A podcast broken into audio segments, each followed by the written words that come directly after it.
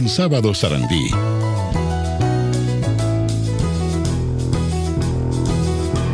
La biblioteca impenitente. La manía por leer.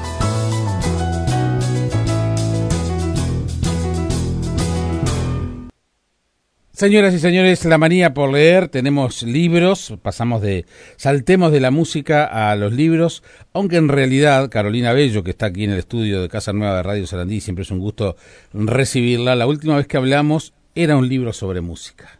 Así es, Jaime. ¿Cómo te va?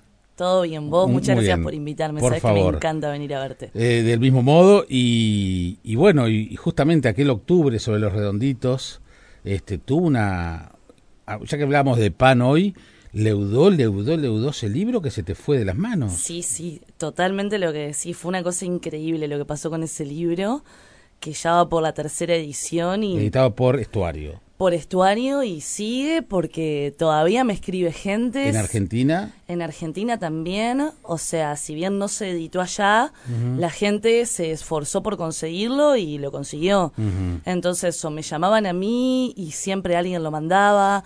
Eh, una librería mía, Libros del Parque, se le ocurrió, mirá, Caro, cuando te pidan un octubre, nosotros lo mandamos. Y así fue, que toda la gente que me contactaba por las redes sociales se lo mandaba a, a cualquier parte de Argentina porque me escribieron de los lugares más insólitos que te puedas imaginar. ¿y qué, qué, qué explicación le encontrás? ¿Es parte del fenómeno de los redonditos de Ricota?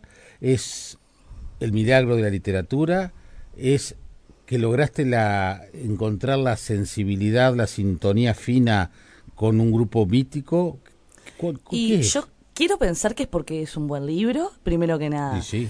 Eh, por otro lado, estuvo el público ricotero, sí, que es un público tendiente a todo lo que haya a la vuelta de los redondos lo va a intentar conseguir, eso ya se sabía, pero la- lo más lindo de ese proceso de octubre fue la gente que leyó la novela, que se conmovió sin haber escuchado en su vida una canción de los redonditos de Ricota. Claro. ¿Por qué es eso? Además lo, lo hiciste en un tono de novela. Sí, no, eh, en un tono no, eh, o sea, Eh, hice es una, una novela, novela, es que una era lo que yo es quería hacer, nunca había escrito una novela, por más de que mucha gente consideraba que Urquiza lo fue, eh, más bien Urquiza eran Era- ese cuentos... es tu libro anterior. Exacto, interconectados, y yo quería escribir una novela, y entonces cuando Gustavo Bordecio me convoca para la colección, mm, dije, bueno, esta es mi oportunidad, y ahí empecé Claro, a una colección sobre discos que en realidad todos los libros que rodean, que, que rodearon octubre, los que salieron antes y los que salieron después, ninguno es una novela. Exacto, ex- excepto el de Ramiro Sanchís sobre Está Guitarra bien. Negra, que vino después, Claro. y que Ramiro siempre reconoce públicamente que Octubre fue una inspiración. Pero bueno, no, pero es, es, es interesante cómo este lográs a través de, del relato y de la novela, porque tu- tus libros anteriores, y además el que el primero, el que surgió del blog, ¿no? Exacto, que escrito a la ventanilla. este, eran textos cortos, después vino Urquiza, que eran textos cortos, este, tenías una gran facilidad, tenés una gran facilidad para eso, pero estás tomando eh, desafíos de largo aliento con las novelas. Y otros riesgos, sí, sí, o sea, eh, vos fíjate que he escrito La Ventanilla, que quiero recordar, Jaime, hace ya más de 10 años, cuando leíste escrito La Ventanilla, me convocaste a hacer aquel ciclo precioso, Lo- los lo autores tienen la, la Los palabra, creadores tienen la palabra. que lo inauguré, me acuerdo, me Sí. escapaba del laburo para venir a grabar, que eso fue un honor precioso y creo que El la ciclo mayor- sigue y bueno, fuiste la Bueno, primera, es verdad. La mayoría de los cuentos de escrito la ventanilla fueron grabados acá en el estudio y salieron al aire. Eh, escribir una novela es otro otro proceso. No es un cuento largo. No, para nada. O sea, ni un cuento es un cuento, un cuento largo es un cuento largo y una novela tiene su propio métier. Hay que tener otro tipo de predisposición. Ojo, el cuento no por corto, no, No, no. por breve, es fácil de No, hacer no, te cuando un que, lo- cuento que- es que es más difícil porque al tener ciertos límites... Está ahí a la vista dice. todo como en una foto, ¿viste? Lo que pasa es que Mario Delgado para ahí me dijo, animate con una novela. Le digo, no, yo no puedo, no me animo. Entonces, pero es un cuento más largo. Y yo le dije, no, no seas malo. Ma- Mario siempre alentando, tan buena Sí. gente que es. Pero, pero no, porque tiene sus, sus códigos. Totalmente, no es un cuento más largo, hay otro otro timing, otro proceso para elaborar las atmósferas, los personajes, los ¿Y espacios. qué te permite contar una novela que no te permite un cuento? No sé si hablaría en términos de permitir o no. Eh, creo que, que es como hacer tu película escribiendo, ¿no? Y la novela tiene, respira como de forma más pausada. Entonces vos podés detenerte más allá del plano de las acciones, sí, que sería como el hilo de oro que cose a un cuento, en crear mm, atmósferas o sensaciones subsidiarias a esas acciones, a ese relato primero, ¿no? Vos sabes bien, le leíste el libro, sabes que pasa una cosa que desencadena otro montón de cosas. Vamos a decir un accidente. Sí. Em, pero eso estrictamente no sería de lo que se trata mi libro. O sea, no creo que no, no se le haría justicia si yo digo, bueno, mira, la novela se trata de, de un accidente y, y, bueno, después una persona se esconde en un hospital, roba una identidad. Creo que eso más bien son excusas para contar algunos temas mayores. No estoy diciendo que los cuentos no lo hagan, porque muchísimos cuentos eh, se sirven de, de, de, una, de una anécdota quizás disparadora para dejar traslucir algo que pasa de fondo. La novela te da más tiempo para hacer eso, porque te da más tiempo incluso para, para la creación, ¿no? Aunque yo qué sé, depende de cada autor. Capaz que un autor está un año trabajando un cuento y otra persona está seis meses escribiendo una novela. Sí. Eh, pero el tiempo de la historia y el tiempo del relato, como se dice en teoría literaria, tiene otra digestión, una digestión de boa, uh -huh. diría yo, uh -huh. cuando, cuando escribís una novela. Masticación lenta. Sí. ¿Y qué pasa con lo que Carolina Bello quería contar con el resto del mundo rima? Eh, cuando empezaste con la, la página en blanco, ¿qué idea tenías? Eh, mi idea era más que nada contar, poner en escena una serie de personajes sin juzgarlos, ¿no? Siempre me gustó la literatura que no te da una, una moraleja de corte moral uh -huh. o que te entrega los ladrillos, la pala, el cemento, todo junto. Siempre me gusta la literatura que te deja huecos para que seas vos la persona que diga, bueno, esto lo voy a llenar de determinada manera, esto lo voy a llenar de determinada manera. Entonces, en ese sentido, yo quería contar eh, a una serie de personajes sin futuro. O sea, todo empieza por los personajes. Sí, sí, sí. Creo que en todos mis libros me pasa lo mismo. Primero uh -huh. veo los personajes y veo hacia dónde voy. En Urquiza veías el barrio, en realidad. Y después construyo la, la, la escenografía. En Urquiza tenía esa escenografía eh, primero, claro, ¿sí? Fue a tu barrio. Y, y, ahí dije, bueno, ¿qué es lo que voy a contar? ¿Voy a contar meramente anécdotas de barrio? No, quería claro. contar cómo funciona una, una, dinámica de un Uruguay que era de los 50, 60, 60 en, en un contexto vecinal, ¿no? Del rumor vecinal. Uh -huh. y, y, como decía siempre en aquel, en aquel momento, cuando me entrevistaban, en fin, eh, un norte muy, muy claro de Urquiza fue siempre tener presente el cuento Septiembre Seco de Faulkner, que es un cuento que a mí me vuela la mente, cortito para todos los oyentes, debe estar incluso uh -huh. en internet publicado, cuyo tema es el la destrucción que puede generar un rumor, ¿no? De pronto el mismo tema que plantea muchísimos años después la película coreana Old Boy, uh -huh. ¿sí? Cuando alguien abre la boca y eso que sale de esa boca destruye todo a su paso.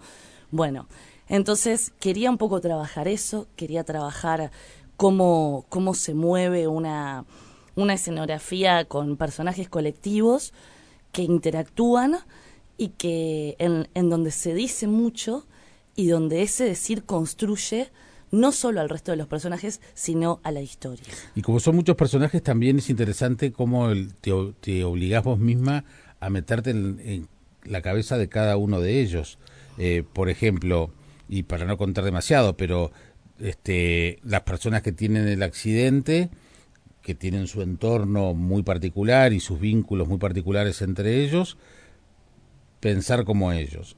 Esa otra persona de un hospital que roba una identidad, que se ve enfrentada a determinadas situaciones inesperadas, también, es decir, no te podés contaminar de lo que piensan los, los otros, es decir, tenés que casi que impermeabilizarte cada vez que arranca un capítulo. Totalmente, eso es así. A veces yo siempre digo que, que escribir, cuando escribís y tenés una, un pool de personajes tan amplios y tan diversos, es un poco jugar a ser actriz, ¿no? Pienso, yo no soy actriz para nada, nunca actué nada en la vida, pero imagino que en la tarea interpretativa que hacen las actrices o los actores, hay una cuestión de entender la psicología de ese personaje para poder hacerlo lo más verosímil posible. Uh -huh. Y me pasa eso cuando escribo, o sea, no es una novela que está escrita de forma lineal No. para nada, y creo que tiene que ver un poco con eso en su confección, porque a veces tenía más predisposición para describir y hacer hablar a Julia, que es la protagonista,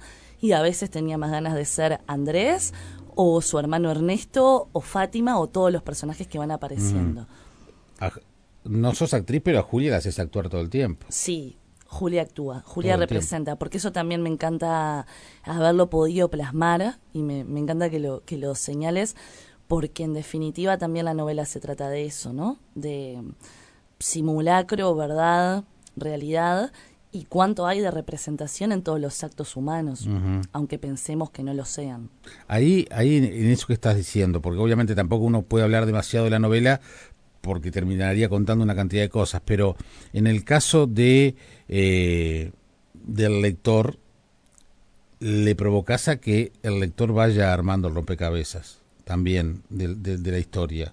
Es que de eso se trata, es un poco lo que te decía antes. Eh, es feo cuando de pronto estás viendo una buena película, por ejemplo, o un libro, que son buenas obras, y de pronto hay explicaciones que son innecesarias, ¿sí? Eh, y eso es un- una tarea difícil de hacer cuando escribís, y más cuando escribís una novela, algo de largo aliento. Tenés que ser muy hábil, declarante, nunca mejor dicho, para que eso que vos estás escribiendo sea eh, o, o trabaje en el nivel del indicio y no de la prueba, ¿sí? Eh, la literatura se construye en, en base a indicios. Y esos indicios, no estoy hablando de lo que tiene que ver con el relato policíaco o detectivesco, sino de pistas que vos das, ¿no? Para decir, bueno, si- como decía, no me acuerdo en este momento del autor, pero reconocido, ya me va a venir, si hay un clavo en la pared es porque algo, algo hubo colgado ahí o lo va a haber, ¿sí? Entonces hay que ser muy hábil en esa confección para que vos llegues a, a una, a un final y digas, mira, esto no lo, o sea, lo vi, pero ¿cómo no lo vi antes? Me acaba de pasar recientemente con un libro que leí de Tomás Eloy Martínez, que se llama El vuelo de la reina. Es- fue- Librún. gran libro, gran libro. Librún. Hace dos días estuve con Luis Fernando Iglesias hablando de ese libro. No ¿verdad? te puedo creer. Porque ganó el premio Alfaguara. Bueno, momento. exactamente, exacto. Y mm, que igual yo me saco el sombrero con Santa Evita, con Tomás Eloy Martínez, que es otro libro despegadísimo. Totalmente. Y me pasó con esa forma de escribir que tiene Tomás Eloy, que es por un lado la poesía que él tiene igual en el nivel de la descripción, que a mí me da placer particularmente su forma de escribir. Pero por otro, cómo él va tejiendo la historia, te va dando todos estos indicios de los que estoy hablando, pero cuando llega lo que se llama el plot twist, ¿no? El, el giro, eh, decís, ¿cómo no me di cuenta de esto? Y estaba todo el tiempo ahí. Lo que pasa es que eh, en el caso de Tomás Eloy Martínez, este, describe como periodista, ¿no? Y remata como escritor. Exacto. Tiene esas dos cosas que a mí, particularmente, Jaime, vos lo sabes bien, me gustan mucho y creo que ese lado periodístico tampoco es algo que, que deje completamente nunca, aunque esté haciendo una ficción No, pura no, y dura como por esta. eso es que, que lo de octubre a veces, este, a veces alguien puede confundirlo y transita un camino del medio. Eh, pero lo que también es cierto es que todos tus libros este, son muy visuales. Sí, sí. El otro día me junté con Fidel Esclavo, que... Gran valor. Gran valor, que tengo el honor de que me lo va a presentar ahora a la Feria del Libro. Y, ¿Lo vas a sacar de la tatucera? ¿Cómo? ¿Lo de la saco de ta- la tatucera. Buah, sí, mira lo que logré. menos mal. Mira lo que logré. Y a él le gustó mucho la novela, bueno, por eso también aceptó presentarla, ¿no? Supongo. Y me decía una cosa muy interesante, me dice, es un libro candidato a que lo filmen, porque es un libro película. Y, y le digo, a ver, contame cómo es eso. Ya hiciste una película, va a ser muy difícil estar a la altura de las imágenes que son tan potentes, me dice, que, que vos creaste ahí. ¿No? Porque eso también, la, la- la famosa teoría de la recepción en, en teoría literaria, que, que establece, hay autores que establecen por qué ocurre la decepción cuando uno ve una película basada en un Claro. libro, ¿no? Y es que el libro, la obra literaria, más que una descripción o una foto, propone una significación, ¿sí? O sea, si yo escribo mañana una novela en donde el protagonista es Jaime Clara, bueno, vos sos un personaje conocido, vamos a suponer otro, voy describiendo a Julia, tu Julia, en, eh, la mente tuya, es una, más allá de que yo doy características, de que tiene el pelo así, es así. a mí me impresionó el entorno, el, primer, escenario donde lo ubicas. Sí. El cuartito. El cuartito, exacto, ahí. Esa descripción de ese cuartito. lo que pasa, depende, pero pasa que ahí también juega mucho el tema del lector. Es cuánto el lector, hasta dónde llega la imaginación del lector para acompañar la lectura. Exacto. Eh, si si no logras enganchar, porque puede una muy buena novela no enganchar con, con la imaginación del, sintonizar con la imaginación del lector. Y entonces capaz que se queda en leerlo y más nada, aunque le guste.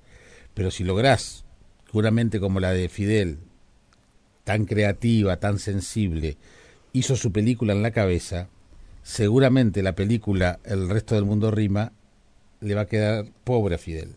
Sí. explico, porque él mismo... Ya la elaboró, ya su horizonte de expectativa... porque él es un tipo brillante, creativo, sensible. Total. Creo que tiene que ver mucho con el lector, apostar... Eh, con la expectativa del lector. Exactamente, y con, la, y con, la, capacidad que el lector tiene de imaginarse lo que va leyendo. Sí, Sí, y eso también es algo que es un desafío para quienes escribimos. A mí particularmente me encanta escribir con imágenes. O sea, me encanta crear eso, me encanta trabajar la imagen. Bueno, eh, Luisina, que es la, editora con la que tuve la suerte de laburar, que seguramente nos está escuchando, le mandamos un beso. La Pipi. Eh, la Pipi, más conocida como la Pipi, y hicimos un laburo muy, muy hermoso de edición porque fue como de, de aprendizaje y cuando vos lo peinás el libro, ¿no? Saliendo de lo que vos diste como escritor y vas más allá de aspectos más técnicos, descubrimos que tengo una gran afición por ese recurso literario que es la comparación, ¿no? Y la comparación básicamente es una metáfora que te está diciendo soy una metáfora porque establece ese nexo que es el cómo. Claro. Em, y claro, me di cuenta que tengo una gran afición hacia eso porque lo que me importa es que cuando vos leas el libro, sea el lector que sea, lo veas y en lo posible sientas eh, la desesperanza de determinados personajes, que veas y que te duela la mano cuando Julia se corta el pelo en seco en el baño de ese hospital, en fin.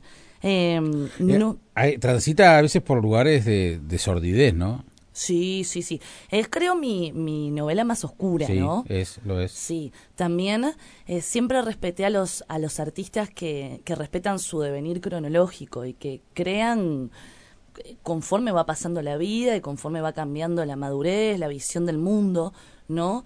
Em, yo leo ahora los relatos de escrito en la ventanilla y más allá de que les tengo respeto y no me parecen una porquería, sí veo una Carolina mucho más más naif, quizás, una Carolina que escribía entre los 18 y los 22. En un blog. En un blog, sí. Y, Sin desmerecer, ojo. Por supuesto, aguanta los blogs. La pasada, la semana pasada hablaba con Casiari, eh, más respeto que soy tu madre, no, empezó no, haciendo un blog. sí, o yo tengo otro blog ahora y es Y él sigue reivindicando el blog. Por ¿eh? supuesto que sí, si en la era de subir fotos eh, de tallarines con tuco es el, uno de los pocos lugares en donde podemos seguir escribiendo. Imagínate si voy a renegar de eso. Pero bueno, se trata de, de respetar también la, una, una visión del mundo que va cambiando, vamos creciendo. Ya no me cocino en el primer hervor, tengo 38 años. Y, y también los temas que me interesan ahora son otros, ¿no? Eh, no porque los anteriores merecieran un, no sé, o sea, no, no hablando en tono peyorativo, sino que acompaño esa visión del mundo. Y ahora me interesaba eso, me interesaba pensar personajes arrojados a un tiempo y espacio, personajes sin referencias, em, algunos con dramas mucho más eh, evidentes o solemnes, como Andrés y como Ernesto, esos hermanos que son toda una vida, incluso cuando son ya adultos, castigados y golpeados por esa madre que no entendemos bien en un principio y que se va eh, desarrollando su vida, su pasado y bueno, a dónde llegamos. Y después Julia, que es una tipa que no tuvo grandes conflictos, em, o los conflictos, el pool de conflictos graves de la vida de una persona, pero es una tipa que no, que, que es un, un puzzle de, de cinco puntas. No encajó y no, al parecer, no va a encajar. Eh, hablabas de, de, escribir determinados temas en determinado momento de tu vida. El otro día escuchaba una, una entrevista a Juan Villoro, el, mexicano, y, y él no tenía muy claro dónde ubicarse, si en la teoría de es mejor, entre comillas, obviamente, eh, es mejor escritor el que ha vivido más, el que tiene más experiencia de vida porque las puede contar, o no, o el que tiene, el que se pasa encerrado, escribiendo, aislado, pero con la imaginación a tope. Tengo un camino eh, en el medio de esas dos perspectivas y traigo al amigo Borges, ¿no? Eh, yo no viajé a muchos lugares en el mundo, pero leí desde muy chica todo lo que había a la vuelta, ¿sí? Y Esos eran tus viajes. ¿Cómo? Esos eran tus viajes. Esos eran mis viajes. Y creo que cuando conocí después, cuando tuve la oportunidad, bueno, gracias al premio Gutenberg, que tuve la, oportunidad de, viajar a Europa, lo que me pasó, por ejemplo, ahí no fue una sensación de revelación o extrañamiento, sino de constatación, ¿sí? Porque muchos de los lugares donde estuve los había vivido antes y, no lo digo de una forma romántica, sino realmente en, en todas las lecturas que había tenido desde la infancia. Entonces, eh, sí hay algo que es que cuando, cuando escribo en el proceso de escritura, leo, porque leer es motor. Leer te pone en marcha el mecanismo, te pone, te aceita las neuronas, te ejercita la imaginación como un músculo más y eso me pone en vena para, para escribir. Entonces, es, es como una retroalimentación. Ahora, en mi caso, pero creo que porque me gusta muchísimo eh, el ejercicio periodístico, ¿no? Y el ejercicio de em, sumar perspectiva a lo que entendemos como realidad, comillas, comillas, es que me paro en un lugar de, bueno, sí, tengo todo esto adentro que leí, está ahí, ese saber está ahí, y la literatura, como le dije al, al querido Nelson Díaz el otro día en una entrevista, eh, la literatura trae literatura, ¿no? Como la suerte llama la suerte. Entonces, eh, más allá de eso, sí fui desde niña y hasta ahora una persona eh, que observa, ¿sí? Que, que voy caminando ahora por Arroyo Seco haciendo tiempo y yo sé que, que hay algo en mi cabeza en paralelo que, que va pensando en cosas, ¿sí? Y eso también, si unimos las lecturas, lo que uno tiene adentro, más una capacidad de observación que te incita a escribir y a contar, bueno, eh, ahí... Eso, eso de los libros que decís em, de, por vos misma está en el libro. También hay uno, los libros ocupan y las canciones ocupan un lugar importante. Exactamente, es, es que no... A ver, Jaime, eh, a lo largo de la historia, ¿no? De, de la historia post-barbarie, incluso antes también, aunque no lo podemos constatar a ciencia cierta, siempre hubo alguien que se ocupó de curar, ¿sí? Gente que se ocupó de alimentar, gente que se ocupó de enseñar y gente que se ocupó de que el mundo existiera. Esos son los que contaron. Desde la Edad Media, los jugulares, bueno, las mil y una noches, lo que quieras. La literatura surge oralmente, surge porque hubo la necesidad de contar al mundo, ¿sí? Entonces, en el libro hay un gran homenaje a muchas referencias, sí, pero no referencias en el plano etiqueta, voy a nombrar una película, sino que el ejercicio es otro, forman parte de la trama, porque está todo ahí y me parece que no, o sea, cuando escribo no puedo desconocer que hay gente, hay artistas que ya lo dijeron, lo dijeron de una manera tan espectacular. ¿Para qué lo voy a decir? Que no, vos lo podés transformar porque la literatura es intertexto, pero podés servirte de eso a nivel cimiento para generar otra cosa nueva. Si no pasara eso, no existirían más las obras, porque total todo ya está escrito. ¿sí? es así. Eh, ¿Con qué sensación supones que se quedan los lectores cuando cierran la página, la última página? Bueno, un amigo el otro día me dijo, me dieron ganas de matar a mis progenitores. Eh, yo creo que quienes me conocen y que me vienen siguiendo, léase amigos o gente nueva, pero que me viene siguiendo, eh, realmente ve, ve otra cosa, ve un estilo que, que creo que está ahí, una forma muy mía de escribir, pero que realmente dio un viraje, ¿no? Eh, es una novela que, que intuyo mueve alguna pieza, interpela de alguna manera porque tiene mucho que ver con fibras familiares, ¿no? claro, y necesariamente te, te tratás de ubicar, son como son muchos personajes, necesariamente... En algún lado te vas a encontrar, Aunque después cambies. Aunque después cambies, exactamente. Yo me puedo sentir identificada eh, como, como lectora, ¿no? No como autora. Por un momento con, con Julia, pero de pronto digo, pero qué tremenda esta mujer. y, y después me siento identificada con Fátima atravesando ese fondo yendo a cuidar a, la lagartija y también me puedo sentir identificada con cualquiera de los personajes masculinos. Creo que es una novela que habla de, de, solo se trata de vivir, ¿no? y, y en ese sentido puede haber empatía por parte de los lectores desde un lugar más bien doloroso. Puede ser una buena novela de iniciación para quienes quieren conocerte y te están escuchando por primera vez. Sí, Así, por supuesto. Sí, yo estoy convencido que sí. Así que vayan a la librería y compren El resto del mundo rima de Carolina Bello, editado por eh, Random House. Exactamente. ¿Cuándo se presenta en la feria? Se presenta el jueves 28, 18 horas, Salón Dorado de la Intendencia de Montevideo. Jueves que viene. Jueves que viene. Lo presenta la profesora Laura de la Rosa y el querido Fidel, Esclavo. Excelente. Carolina, un gustazo de verte. ¿eh? Felicitaciones. Muchísimas gracias, Jaime. un placer.